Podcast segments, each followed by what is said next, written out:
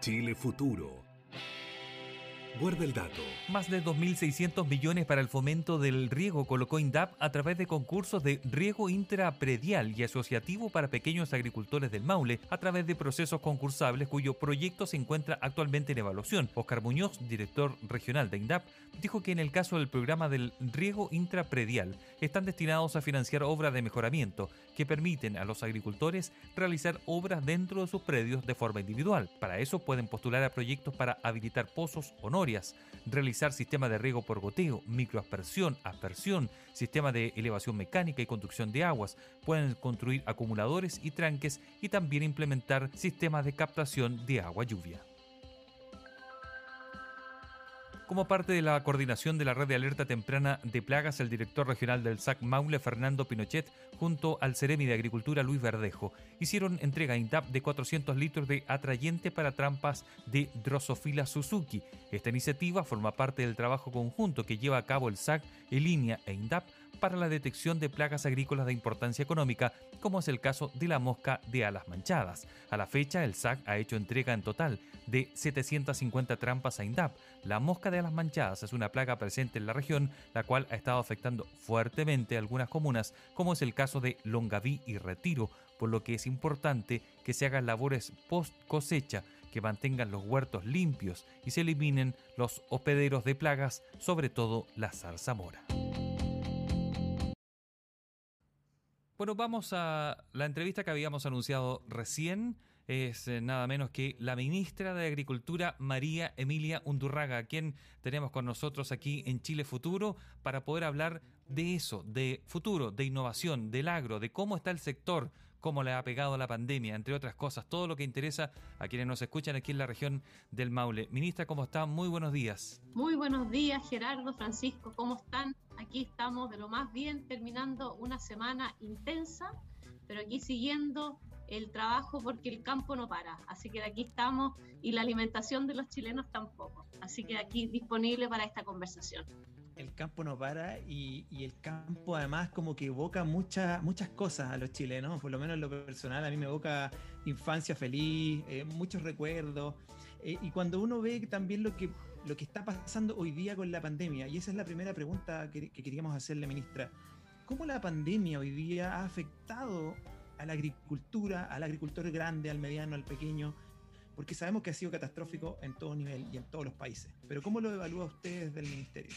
Mira, eh, para la agricultura, primero que nada, yo creo que hay que empezar agradeciendo a los agricultores, a la agricultora, porque durante este año ya llevamos más de un año de esta situación de pandemia, toda la cadena alimenticia ha seguido trabajando y gracias a eso los chilenos y las chilenas eh, hemos tenido alimento en cada uno de los rincones de nuestro país.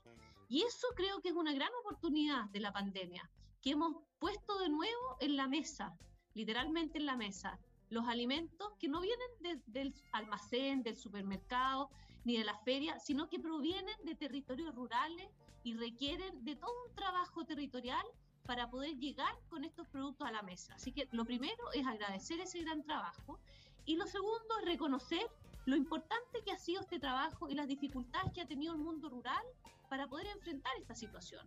Hemos visto eh, las brechas de conectividad digital que han aumentado también esta dificultad del mundo rural para, para poder acceder a tantas cosas que estamos accediendo hoy día de forma digital.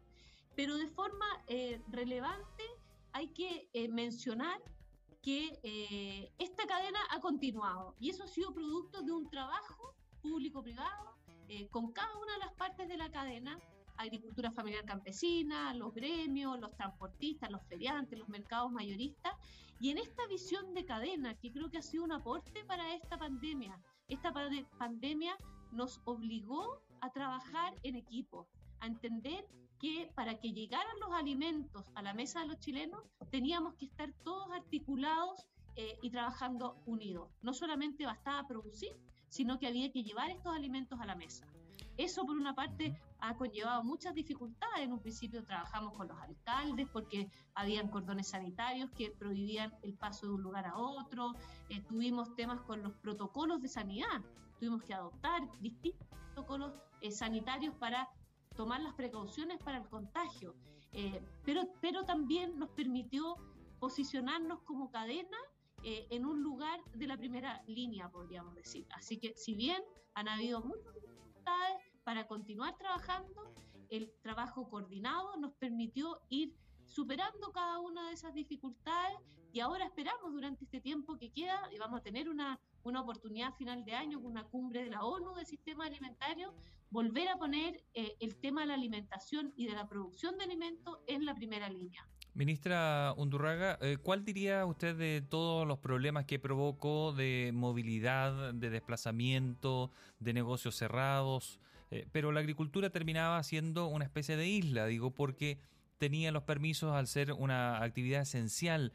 ¿De todas maneras le impactó y dónde usted siente que le impactó eh, más, hablábamos con Ronald Baum hace un par de semanas de ASOEX y decía, por ejemplo, que notaba que había algunos oh, productores se quejaron porque había menos mano de obra, pero no era porque no quisieran trabajar o porque querían depender de un bono, sino que era porque muchas familias, las eh, esposas, por ejemplo, notaba él, no querían que el marido fuera a trabajar porque tenía miedo por la pandemia, era eh, así de simple, no quería que trajera el virus a casa.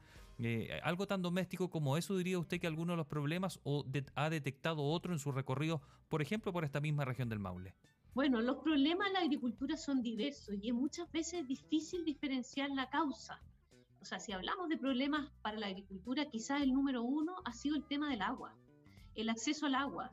Y eso es producto de un cambio climático que nos acompaña, de una sequía que ha sido permanente, y el agua es central para la producción de alimentos. Entonces, yo te diría que, uno, el tema del agua es divertido, porque para esta región, no sé si es divertida la palabra, pero es complejo, porque hablamos de sequía, pero en enero, finales de enero, vimos esta situación de las lluvias, que a finales de enero y principios de febrero afectó fuertemente a esta región.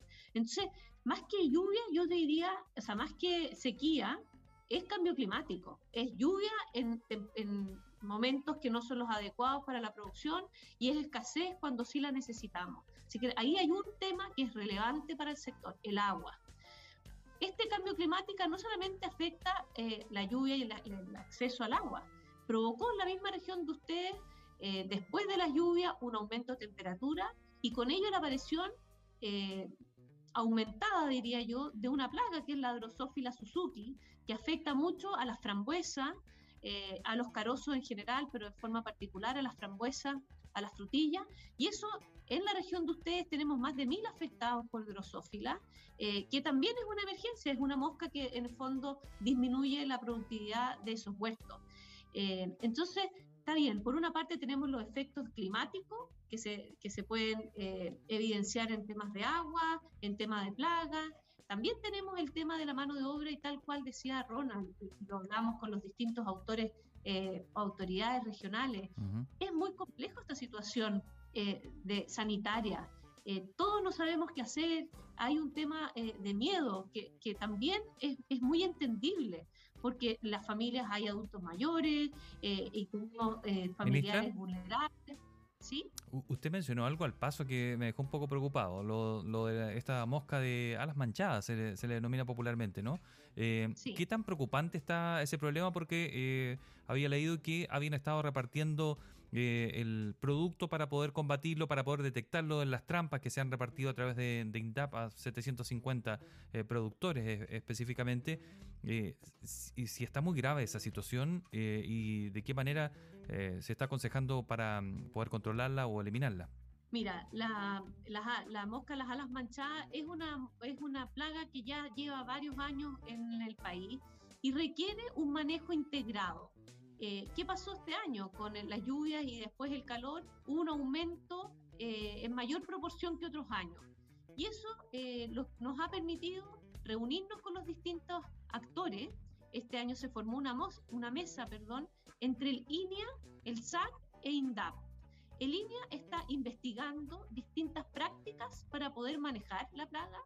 El SAC está instalando las trampas y INDAP está, a través de sus técnicos, capacitando a los agricultores para poder tomar las medidas. ¿Qué vimos este año? Que los agricultores que siguieron las medidas propuestas por INDAP disminuyeron en forma eh, muy importante los daños de la plaga. ¿Dónde existió la plaga?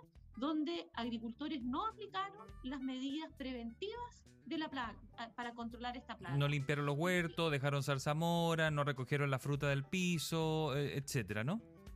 Tal cual. Entonces lo que queremos justamente es hacer esta mesa integrada. Además es una mesa que incluye a los privados a todo tamaño de productores. Está la SOEX, ya que estábamos hablando de, de, Ronald anteriormente. A SOEX también es parte, Fede Fruta, porque esto es un desafío, todo el desafío sanitario es, parte, es un desafío de todos. Y cuando hay un agricultor que hace eh, sus prácticas y el de al lado no, es perjudicado. O sea, es como la vacuna. Eh, todos buscamos esta inmunidad de rebaño lo mismo ocurre cuando uno hace un control integrado de plagas. Por eso es importante estos desafíos que los enfrentemos eh, con todos sus actores y justamente en eso estamos, a través de los CEREMI, de las macrozonas, porque no solamente Maule, también abarcan otras regiones, es que nos estamos coordinando para tener, para prepararnos desde ya. Ya tenemos que hacer eh, algunas prácticas en los huertos para el próximo año. Eh, entonces, en eso estamos para poder prepararnos y no esperar el próximo año, eh, cuando ya estemos cosechando, el poder prevenir.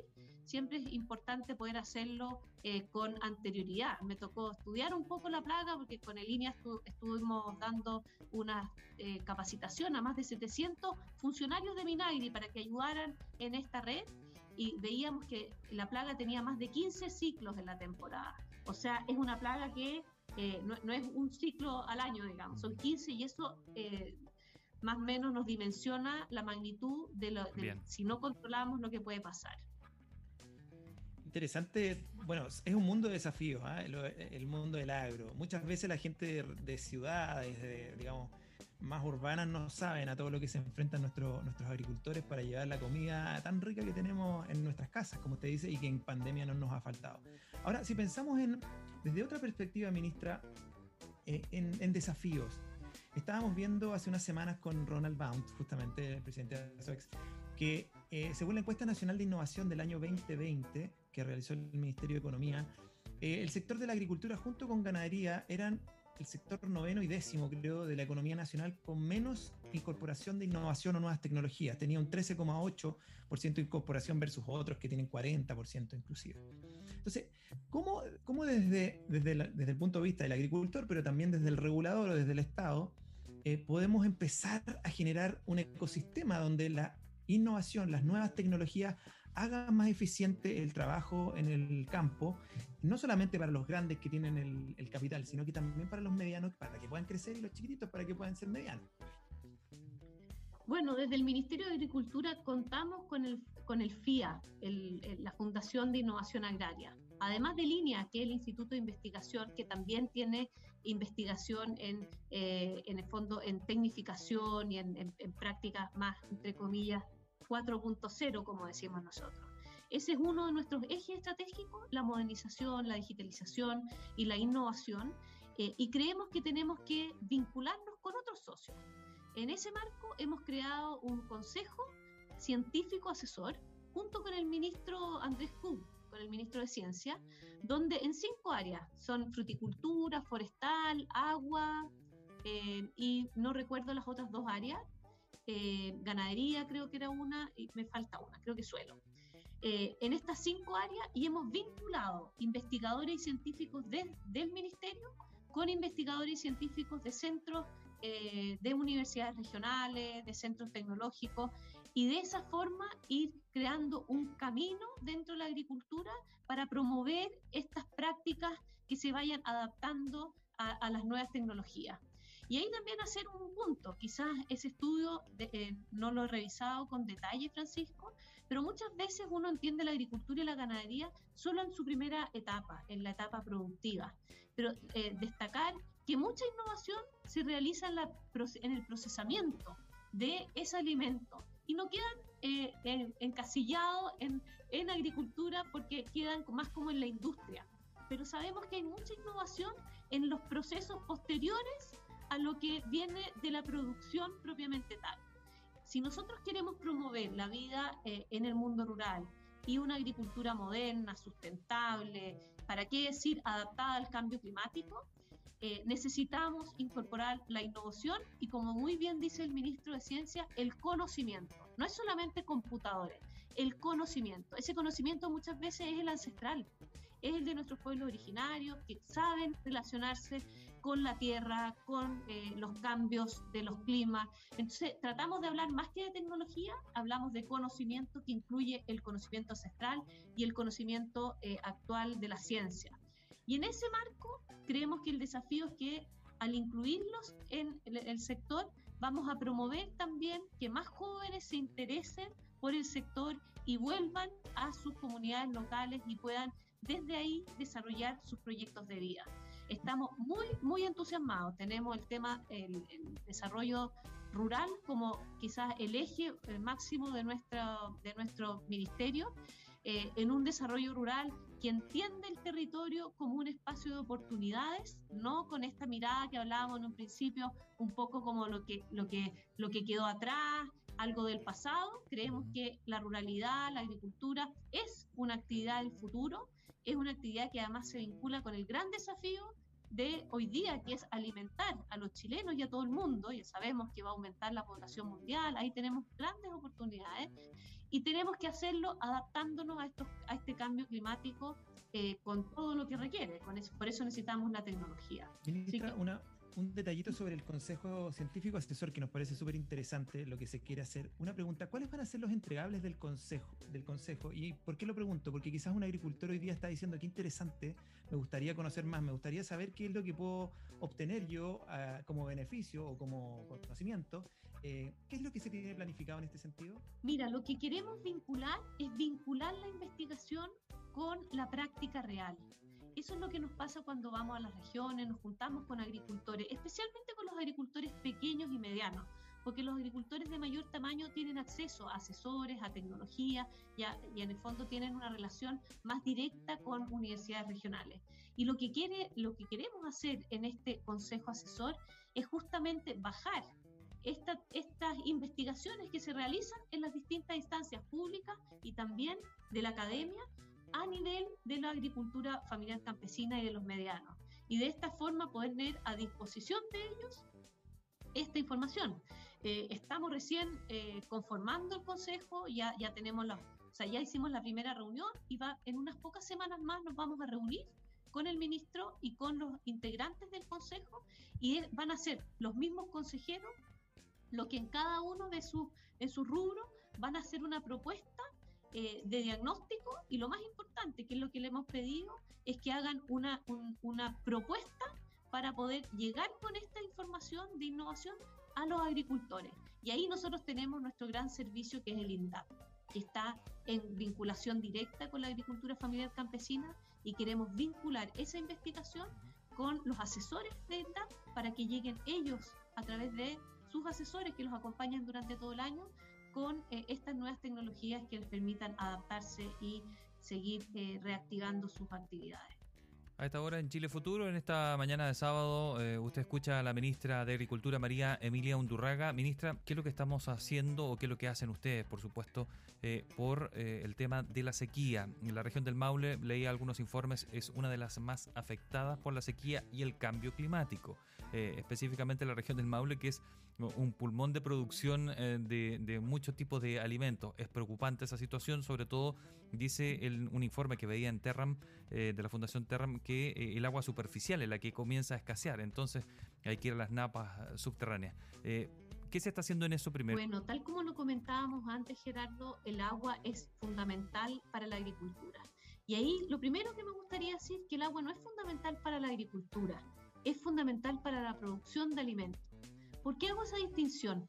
Porque muchas veces entramos en esta discusión de que competimos entre el uso para el consumo humano, que por cierto, el consumo humano es la primera prioridad, pero nosotros no solamente tenemos el agua para los agricultores, necesitamos, necesitamos el agua para producir los alimentos para todos los chilenos. Esa primera, esa primera marco me gustaría reforzar. Y ya yendo a tu pregunta, Gerardo, hemos duplicado el presupuesto de la Comisión Nacional de Riego eh, para, para dos líneas de trabajo. La primera es para obras civiles. ¿Eso qué significa? Revestimiento de canales, construcción de tranquis pequeños, eh, ese tipo de obras eh, con puertas, telemetría. Y lo segundo es que a través, perdón, y lo segundo, en CNR, la Comisión Nacional de Riesgo, también hemos abierto concursos de tecnificación del riego intrapedial. Cuando nosotros eh, necesitamos hacer un mejor uso del agua, la tecnificación del riego es fundamental. Un riego tradicional puede, puede usar hasta tres veces lo que usa un riego tecnificado. Entonces, para tener esta seguridad hídrica necesaria para producir alimentos, es importante que, que sepamos que vamos a tener menor acceso al agua y si nosotros queremos mantener la producción, tenemos que tecnificarnos y ser más eficientes. Y en ese sentido también tenemos eh, una herramienta específica a través del, del INDAP, que es llegar con tecnificación de riego, tenemos bonos legales de agua para los agricultores que quieran legalizar sus derechos de agua, también a través del INDAP. Y por último, que ya está fuera del Ministerio de Agricultura, estamos participando activamente en la Mesa Nacional del Agua con el Ministerio de Obras Públicas para poder tener esta nueva gobernanza del agua nos permita enfrentar esta situación eh, de forma moderna y de forma actual a la situación que estamos viviendo, que es una situación de escasez, muy distinta a la situación que vivíamos hace 20 años. Hoy día tenemos una situación de escasez de agua que tenemos que enfrentarla con la integralidad que requiere. Eso significa, número uno, el consumo humano. Número dos, necesitamos eh, producir los alimentos para la población y también tener distintas actividades económicas donde el agua es necesaria. Y número tres, eh, mantener eh, el agua para el medio ambiente. Sin decir que uno, uno, dos y tres, yo creo que ahí hay algo equilibrado que hay que, que, hay que saber eh, poder poner los pesos en cada uno, social, económico y ambiental. Muy bien, eh, ministra María Emilia Undurraga, la ministra de Agricultura ha conversado con Chile Futuro, le agradecemos su muy buena disposición con nosotros y esperemos que esta sea la primera de varias entrevistas porque queremos mantener informados a todos quienes nos escuchan eh, aquí en la región del Maule, por supuesto. Muchas gracias, muy buen día. El emprendimiento no se detiene. Regresamos con Chile Futuro. Estamos de vuelta en Chile Futuro por Radio El Conquistador. Recuerde, estamos saliendo por la señal de Curicó 88.7 y por la señal de Talca 94.1. Estamos muy contentos de tenerlos como auditores. Ya escuchamos a la ministra de Agricultura en el primer bloque. Interesante entrevista Gerardo. Y ahora tenemos otra entrevista muy interesante porque va a ayudar a los agricultores locales a entender un poquitito más cómo incorporar tecnología en sus procesos. Queremos darle la bienvenida a Mario Bustamante. Él es CEO de Instacrops, una empresa que nos va a contar ahora de qué se trata. ¿Cómo estás, Mario? Hola, Mario. ¿Cómo estás? Buen día. Hola, ¿qué tal? Buen día, gracias por la invitación. No hay de qué, gracias por recibir el llamado de Chile Futuro. Cuéntanos, Mario, de inmediato al grano. ¿En qué consiste Instacrops? ¿Cómo esto puede cambiarle de repente la visión eh, y el futuro a, los agricultores locales de la región del Maule? Vale, mira, en Instacrops nos identificamos como una empresa de servicio que entrega un modelo de asesorías virtuales a través de la incorporación de tecnología. ¿Qué significa esto en fácil? Nosotros instalamos en campo unos dispositivos electrónicos que miden constantemente los parámetros del clima, del suelo, del sistema de riego o de la planta. Y con todos estos datos que estamos recopilando minuto a minuto, entregamos en una aplicación móvil, en el teléfono del agricultor, información concreta. Por ejemplo, cuándo tiene que regar, cuánto tiene que regar, cómo está la salud de su cultivo y él pueda tomar decisiones para que él al final pueda logre obtener cosechas excepcionales. De eso se trata. Mario, eh, em, eh, me parece bien interesante esto que tú dices, este sistema, primero, ¿funciona solo para sistemas de riego? ¿Es lo único que ustedes monitorean es riego? Esa es mi primera pregunta. Y lo segundo, eh, si es que esto se hace con algún tipo de sistema de sensor que a usted le va transmitiendo eh, al, teléfono de, los agricultores. Claro, instalamos unos dispositivos electrónicos que son sensores que miden parámetros como temperatura, la humedad del suelo a distintas profundidades. Medimos humedad relativa, velocidad de viento, es una serie de parámetros del clima, como decías tú, del sistema de riego y de la misma planta. Entonces estamos haciendo estas mediciones constantemente con sensores, tal cual como dices tú. Y, esto ¿Mm? se, propaga eh, a través de la red eh, de telefonía móvil, o sea, no necesitáis tener internet en el campo.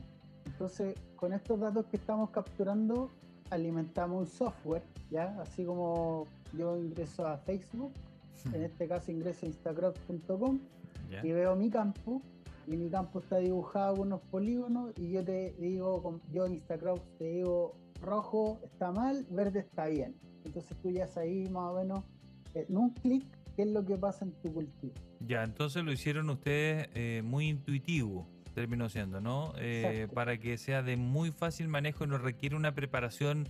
Quizás en el mundo agrícola hay, hay un porcentaje importante de personas que no se siente muy cómodo con la tecnología. Claro, ese, es un factor relevante el que tú mencionas porque eh, cada vez hay que acercar más la tecnología hacia la agricultura porque pueden ser dos mundos completamente eh, lejanos, si usted quiere, ¿no?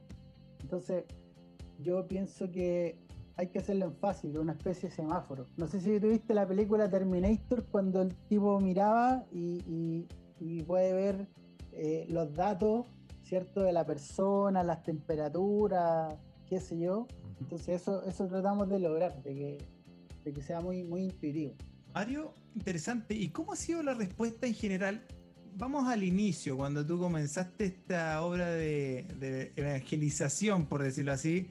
Eh, ¿cómo, ha sido la, ¿Cómo fue la respuesta del agricultor en Chile y cómo ha ido evolucionando eso con el tiempo? Mira, al principio fue eh, bien complejo porque obviamente como buen emprendimiento o startup, eh, tú partes con los recursos bien, al justo. Entonces yo me acuerdo que llegaba, eh, yo a los campos, imagínate, micro, tenía 5 o 6 años menos.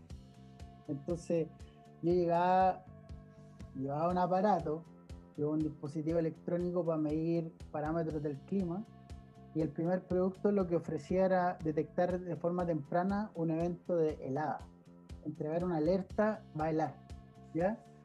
Entonces fue difícil porque me decían, oye, este cabro chico, ¿qué sabe? Chascón más encima llegando a los campos ofreciendo esta, esta herramienta tecnológica que parecía como el futuro. Entonces, lo más complejo fue eso, como la, la la percepción de la tecnología que hay en el campo, porque hoy en día es mucho más frecuente. Hoy en día hay más proyectos haciendo hartas cosas, no solo en Chile, sino que a nivel Sudamérica. Ya, Pero hace seis años atrás era difícil. Ya, eras el de pelo largo que llegaba en micro y nadie le compraba nada, porque no, no le creían definitivamente. Cuéntanos entonces, ¿cuándo se hace el cambio? ¿Quién te creyó primero y, cómo lo hiciste y por qué te creyó al final de cuentas? Mira, fue, es como casi una anécdota, porque en este proceso de, testear el producto, estuvimos, instalamos, hicimos la primera instalación en dos cultivos, uno en, Molina y otro en Limache. En Molina fue con un agricultor grande, de hecho fue la agrícola Garcés, que es muy grande productor, exportador de cerezo, y otro en la quinta región en un prodesal de este programa INDAP, en Limache eran agricultores pequeños. Entonces teníamos dos mundos también muy, muy distintos. Y nosotros nos enteramos que había funcionado por un medio local del Limache, ya que justo ese año hubo una helada muy grande, pero esta serie, este grupo de agricultores, que eran como 70 eh, hectáreas en total, pequeños productores, se salvaron de la helada y salió en un medio. Y yo lo descubrí porque me soplaron, oye, mira, sabes que tu máquina apareció en el, de hecho, el, medio se llama Marga Marga o algo así. Mm, Entonces yo me metí a la página y vi que estaba mi máquina ahí y estaban hablando de ella. Y dije, ya, aquí está la mía. Tomé el link y se lo compartí a un amigo que trabajaba en el diario financiero. Tenía un contacto ahí, algo así. Entonces ahí llegamos, pues nos publicaron, después me invitaron a CNN y ahí ya como que partió el, dijimos, ya sabéis que esto algo grande parece. Así que pusimos todas las fichas ahí el 21 negro. ¿Y todavía todavía hace el sistema de que detecte heladas o solo el de la sequía, el de la falta de agua? Mira, claro, ese fue el primer producto. Hoy en día ya nosotros tenemos cinco líneas de negocio distintas. Eh, una de ellas asociada a la medición de parámetros agroclimáticos, otra en relación a las mediciones de suelo, del sistema de riego. Pero claro, e-, esa es como la, punta lanza al final, el producto base de la medición de parámetros de clima para alertar a los agricultores de un evento helada. Perfecto, Mario. Estamos eh, conversando con Mario Bustamante, el CEO de Instacrops, que nos está contando cómo la incorporación de tecnología de los servicios que ellos tienen en su compañía, en su empresa, puede ayudar al mundo agricultor en la región del Maule. Eh, Mario, te queríamos preguntar porque estamos viviendo una crisis eh, sanitaria que se juntó y, digámoslo así, era como una tormenta perfecta en el mundo agricultor porque hay una sequía tremenda también Em, pero muchas veces las nuevas tecnologías han salido al rescate de algunos sectores económicos. ¿Tú crees que la tecnología, la incorporación de algunas mejoras para los agricultores de todo tamaño, porque aquí ya, ya dijiste, hay agricultores pequeños que pueden tener los servicios y grandes también. ¿Cómo crees que estas nuevas tecnologías puedan ayudar al agricultor local a ir mejorando su eficiencia, y a, salir adelante a pesar de crisis como las que estamos atravesando hoy día en el país y en el mundo? Sí, de hecho eh, eh, es una muy buena pregunta porque al final lo que ocurrió con la, la pandemia, ¿cierto? La crisis sanitaria, eh, más este, este, evento reiterado de sequía que hemos tenido en las últimas temporadas, finalmente lo que logran es acelerar y el, proceso, digamos, de adopción de tecnología y obligar un poco al agricultor a que se suba a esta, a esta nueva ola. Al final, ya la tecnología ya se transforma en, algo que es necesario y que el, agricultor está obligado a, a, optimizar todos sus recursos. Imagínate complementando lo que decías tú de la, escasez hídrica y la crisis sanitaria, eh, este evento que hubo de la especulación del precio de la cereza en China. Entonces, hubo una, reducción de precio importante, el sector se vio bien afectado. Entonces, ¿qué te obliga eso, ese tipo de, de riesgo? ¿Cómo los puedo mitigar? Bajando los costos. Pues entonces, con tecnología tú, tú puedes ser más preciso para la toma de decisiones y puedes disminuir tus costos operacionales. Entonces, mientras más bajos son mis costos, tengo más margen por si es que ocurre algo como lo de la cereza en los chinos en esta bajada de precios. Por eso yo digo que ahora es obligado tener tecnología, ya no es algo así como un accesorio. Mario, y, ustedes trabajan, corrígeme si estoy mal, eh, ¿trabajan también en otros países o solo acá en Chile?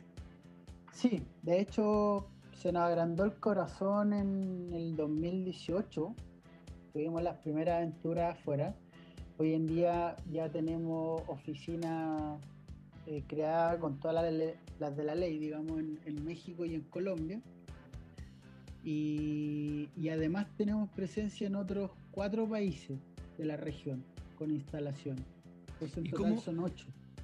¿Y, tú ves alguna diferencia entre el agricultor nacional respecto al mundo agricultor de los demás países de la región? Son todos distintos, a decir verdad. todos los perfiles de los agricultores son diferentes, los climas son diferentes, aunque sea la misma especie. Por ejemplo, tenemos palto acá en Chile y aguacate en México y son realidades completamente distintas. lo mismo con los arándanos eh, no sé, eh, hemos ido a trabajar con cultivos de café, por ejemplo, algo que nosotros no conocíamos acá, que acá no hacemos ese tipo de... Qué maravilla. Sí, maravilloso. Entonces uno aprende, uno aprende, adaptáis, adaptáis tú, adaptáis la tecnología, finalmente para que esto sea de apoyo o, de utilidad transversal.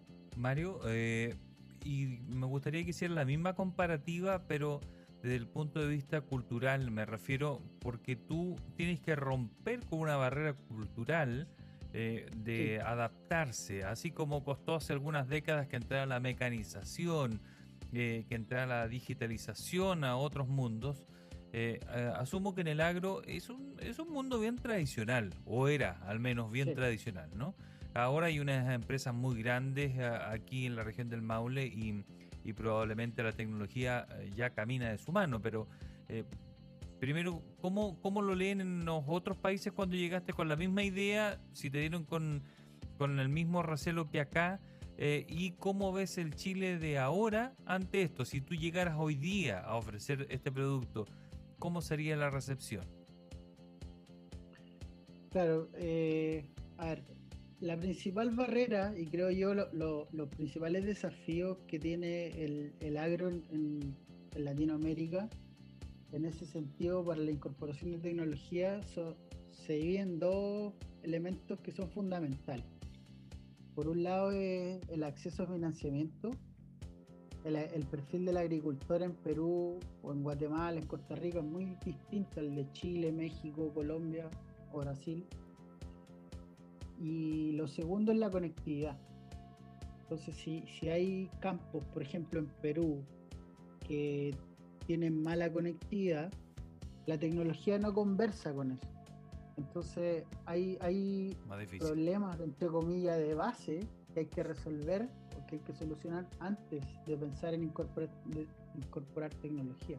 Ahora, la adopción es similar, ¿ah? los ciclos son similares. Obviamente, eh, culturalmente somos muy distintos, pero el proceso de adopción de este lado son, por lo menos el lado del Pacífico, son, son bien similares. Ya, o sea, allá también te miraron con recelo primero, fueron de a poco hasta que aceptaron Exacto. la idea. A eso te refieres, ¿no? Exacto, exactamente. tal Y, cual. y el proyecto, esto, esta idea de, de acompañar a los agricultores con estos datos que llegan a su teléfono móvil, ¿es para una empresa de qué tamaño dirías tú? Porque eh, probablemente algún pequeño agricultor lo ve muy de lejos y un mediano agricultor quizás lo ve con un poco de miedo también por, no sé, por la inversión inicial es muy alta. ¿Qué nos puedes decir con, con eso? ¿Pagan una mensualidad? Eh, ¿De qué forma eh, pueden sumarse al proyecto? Algo como esto. Ya. Muy buena pregunta, porque al principio fue un tema. Eh, claro, el tema de la inversión inicial. Si vamos a instalar sensores en campo, uno puede pensar que es caro, ¿cierto? ¿sí? Entonces, para poder llegar a un espectro mayor, eh, digamos cualquier perfil de productor de fruta, eh, nosotros hemos hecho buenas alianzas. Por ejemplo, hoy en día el modelo de negocio es que tú esto lo puedes contratar incluso bajo un formato de leasing. Entonces, es como comprar un tractor. Hoy en día un tractor se lo puede comprar un agricultor que tiene una hectárea o el que tiene 80 o 100. Entonces, ¿por qué? Porque hay acceso a financiamiento. Hay distintos instrumentos. Hay algunos que pagan al contado, otros pagan a 90 días, otros a 10 años. Pero al final lo que quiero decir es que ya el tema del precio ya no es un impedimento. Uno, porque dejó de ser caro la tecnología. Y dos, ya hay acceso a financiamiento y es algo que nosotros también hemos venido trabajando. Así que cualquiera que se anime, feliz de, de poder conversarlo, pero esto es de alcance, digamos, transversal. O sea, no es que haya que tener una inversión inicial alta, como por ejemplo con las máquinas para control de las que son carísimas, que no todos pueden acceder. Nosotros ya. Esto es más ya- barato, dices tú, que eso. Por ejemplo, comprarse que una máquina de control de la... Sí, sí, mucho más, mucho más barato, acces- asequible para todos los, para todo el perfil o todo tipo de agricultor y además que como te decía, pues ya hemos incorporado herramientas o partners para entregar herramientas de financiamiento, así como cuando te vas a comprar una camioneta ¿Ya? y, y está en la misma compraventa de camioneta está el que te entrega el financiamiento y ahí tú te ves cuántas cuotas podéis pagar, cuánto el pie y así. Ya. eh, Entonces por, eso ya no, no es un impedimento. por último, antes de, de despedir, ¿cómo te, te encuentras? Si a alguien le interesa este tipo de proyectos, nosotros queremos ayudar al final que esta red de Chile Futuro sea cada vez más útil para todos quienes nos están eh, escuchando por supuesto con buenos datos, con llevarle la innovación hasta la puerta o hasta su radio en este caso. Eh, así que cuéntanos de qué manera se puede hacer. Mira, nosotros tenemos presencia en todas las redes. Tú nos puedes encontrar como la página web www.instacrops.com. También tenemos página en Instagram, en Facebook, en Twitter, en todas las redes sociales al final. Tú pones Instacrops y ahí vamos a aparecer en más de una nota. De hecho, el fin de semana aparecimos en, el canal PC Cable, una nota súper buena, un programa que se llama Factor de Cambio, que muestra emprendimientos que están eh, contrarrestando los efectos del, cambio climático, de cierta manera. Así que feliz de, poder conversar y, contarle un poco más a la gente que se anime de que esto es de verdad muy fácil, ya dejó de ser difícil, dejó de ser caro, que se animen, que den el paso, porque es la forma de hacer agricultura en los próximos años. Muy bien, queremos darle las gracias. Hemos hablado con Mario Bustamante, el CEO de Instacrops. Muchas gracias, Mario, por haber respondido el llamado de Chile Futuro por el Conquistador. Muchas gracias a ustedes por la invitación y que les vaya súper. Muchas, gracias. Vamos, vamos a ver si más adelante te contactamos nuevamente para seguir conversando. Feliz. Que estén muy bien. Chao. Igual. Chao. Chao, chao.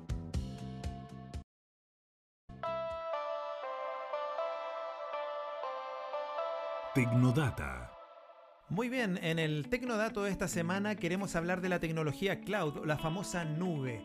Nos referimos a la tecnología, ¿verdad?, que permite tener datos almacenados en Internet y no en nuestros propios computadores, lo que evita, por ejemplo, que quedemos sin espacio en nuestros discos duros. Si usted piensa en Facebook, Instagram, TikTok, YouTube y otras aplicaciones similares, todas tienen sus datos, sus fotos, sus videos en sus propios servidores y usted puede acceder a ellos desde cualquier aparato conectado a Internet.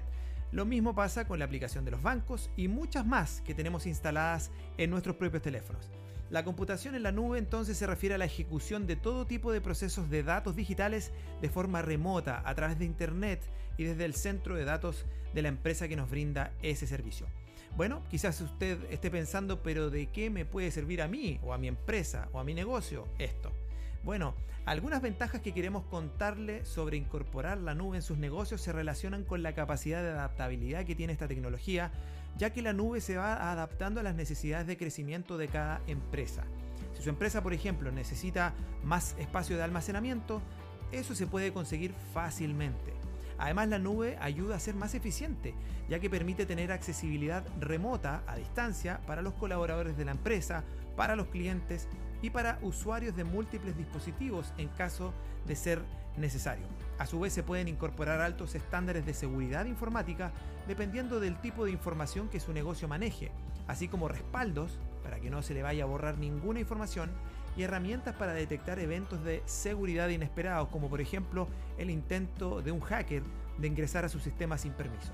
Y respecto al valor operativo de esta tecnología, bueno, podemos decirle que los productos tecnológicos de la nube deben ser y funcionan como una extensión de su negocio, de manera que los colaboradores trabajan, se conectan en tiempo real y pueden ejecutar proyectos en equipo y compartir información de utilidad, sobre todo cuando algunos de ellos están muy distantes físicamente. En esta pandemia más que nunca se ha hecho patente la necesidad de muchas empresas, emprendimientos y negocios de tener la nube para poder funcionar a distancia. Adicionalmente queremos destacar lo que el estudio de Accenture, esta consultora internacional, eh, trae al respecto. El estudio llamado Verde detrás de Cloud señala las ventajas de mirar a la nube, pero relacionado al medio ambiente. El informe asegura que su implementación podría reducir las emisiones de CO2 en 59 millones de toneladas anuales en el mundo, lo que representa una reducción del 5,9% y equivale a sacar a 22 millones de autos de las calles en todo el planeta. El estudio además agrega que la proyección es que esta tecnología de la nube, cloud, seguirá creciendo y seguirá entregando posibilidad de ahorros significativos a las empresas, tanto de tipo financieros como también en reducción de emisiones de CO2. Cabe recordar que la transformación digital pasó de ser una ventaja competitiva de algunos a una necesidad imperiosa impulsada por la pandemia.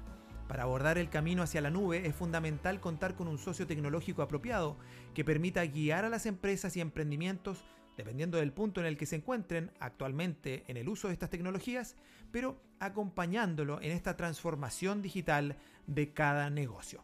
Si quieres saber más sobre este y otros datos tecnológicos, no duden en escribirnos al mail chilefuturo2021 gmail.com chilefuturo2021 gmail.com y con gusto le responderemos todas sus dudas.